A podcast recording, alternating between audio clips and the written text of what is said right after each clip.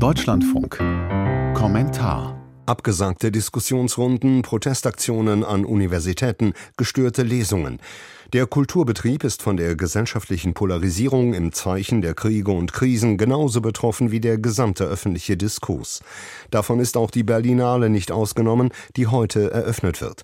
Es gibt eine Tendenz, kulturelles Leben und kulturelle Einrichtungen immer stärker politisch zu instrumentalisieren, kommentiert Wladimir Balzer. Was seit Monaten schon im akademischen Betrieb passiert, das greift immer mehr auf den Kulturbetrieb über. Und es wird vermutlich auch die Berlinale zu spüren bekommen. Die de facto Geiselnahme von Institutionen des freien Denkens für politische Anliegen. Diese können dabei sehr unterschiedlich sein. Das reicht vom Nahostkrieg bis hin zum Umgang mit der AfD. Beim Thema Nahost war es so. Nach dem Terrorangriff vom 7. Oktober sollte es allerorten öffentliche Bekenntnisse zu Israel geben. Dies ging so weit, dass diverse Entscheidungsgremien im Kulturleben alles absagten, was auch nur entfernt nach Israel-Kritik klang. Kurz darauf kam es unter dem Eindruck des Gaza-Kriegs zu einer Art inoffiziellen Gegenbewegung mit der ganz anderen Erwartungshaltung, dass man sich für die Palästinenser einsetzen müsse und dass auch Kulturinstitutionen sich in diesen Dienst zu stellen hätten. Im Gegensatz zu der eingeforderten Solidarisierung mit Israel, die eher als offizielle Erwartungshaltung verstanden werden konnte, wurde jedoch die Parteinahme für die Palästinenser viel konfrontativer eingefordert. Das führt in der Folge dazu, dass immer häufiger Kulturveranstaltungen von selbsternannten Aktivistinnen gekapert und politisch instrumentalisiert werden. Künstlerinnen, wie etwa letztens in der Kunsthalle Hamburger Bahnhof in Berlin bei einer Performance passiert, werden niedergebrüllt, beleidigt, von der Bühne gedrängt.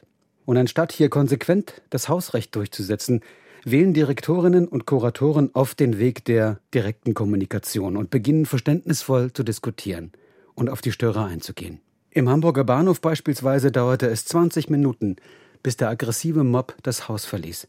Aber nicht etwa, weil die Truppe rausgeschmissen wurde, sondern weil sie selbst entschied zu gehen. Die Kunstfreiheit ist bedroht, wenn solche Szenen zum Normalzustand werden.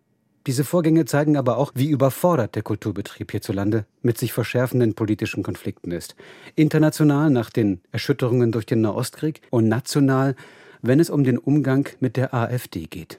Die ist in den Parlamenten dieses Landes nun mal vertreten und kontrolliert, demokratisch legitimiert, die Kulturausgaben mit. Das ist angesichts der offensichtlichen Kulturfeindlichkeit der AfD natürlich ein Widerspruch, aber den muss man aushalten. Und da sind wir wieder bei der Berlinale. Die hat sich wie die meisten Kulturinstitutionen hierzulande, einem moralischen Druck von außen gebeugt und in diesem Fall demokratisch gewählte Abgeordnete der AfD wieder ausgeladen. Warum? Wird damit diese Partei auch nur einen winzigen Deut geschwächt? Keineswegs. Die Schlussfolgerung von all dem ist klar. Kulturinstitutionen müssen sich endlich entscheiden. Sind sie ein Ort für die freie Kunst, für offenen Austausch, für das Aushalten von Widersprüchen? Oder sind sie moralische Anstalten, die sich immer und überall politisch bekennen müssen? Sie sollten sich für das Erstere entscheiden.